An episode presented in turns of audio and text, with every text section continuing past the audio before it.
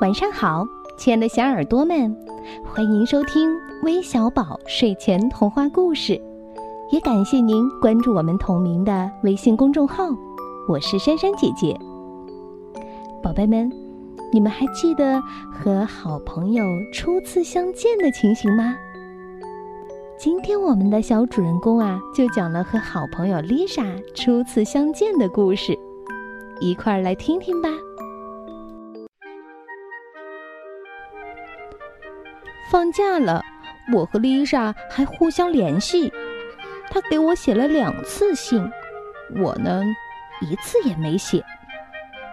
我认识丽莎很久了，从去年开始。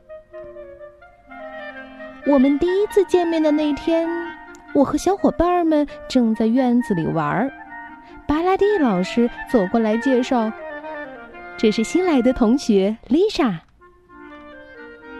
我发现丽莎很奇怪，罗宾叫起来：“ 她长得好像卡斯波呀！”我觉得一点也不像。上课时，马克西姆和尼古拉斯做了一首诗：“卡斯波黑的像蟋蟀，丽莎白的像雪。”他们还画了一幅画，把诗写在画边上。吃饭时，丽莎正好坐在我后边。分发食物的克拉斯小姐声音特别响亮地说：“原来卡斯波有这么可爱的妹妹呀！”大家都笑了。我呢，开始讨厌她了。吃完饭，我正安安静静的和同学玩卡片。巴拉蒂老师让我带丽莎参观学校。在所有人面前，老师又说：“ 你们真的很像，我们都说你们是兄妹呢。”我大叫起来：“不对，她不是我妹妹，我们一点儿都不像。我这么黑，她那么白，还是惨白惨白的。”我和丽莎打了起来。这时，上课铃响了。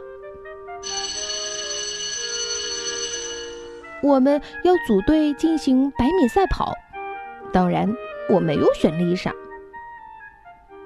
卡斯波，别忘了丽莎。巴拉蒂老师说：“唉，太倒霉了，我不得不把她选进我们的队里，真气人。如果你害我们输了，就等着瞧吧。”他跑之前，我悄悄警告他。比赛开始了，丽莎跑起来很好笑，有点像袋鼠。但是她跑得很快，跑得非常非常快，把所有人都甩在了后面。哦，我们赢了！明天吃饭时，你坐在我旁边，我告诉你什么不好吃。我对丽莎说。从此，我们总是坐着一起吃饭。上课时，他也坐在我旁边，而且我们还交换了围巾，我们成为了围巾兄妹。哦，糟糕，这是秘密，你千万不要告诉别人哦。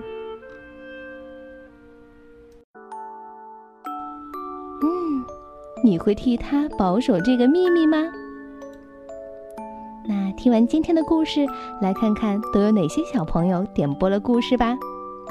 他们是来自河北张家口的陈子轩，来自湖南邵阳的江月瑶，来自天津的 Helen，来自浙江杭州的圆圆嘟嘟，来自浙江台州的 Andy，来自上海的王小贝，还有来自湖南岳阳的张浩南。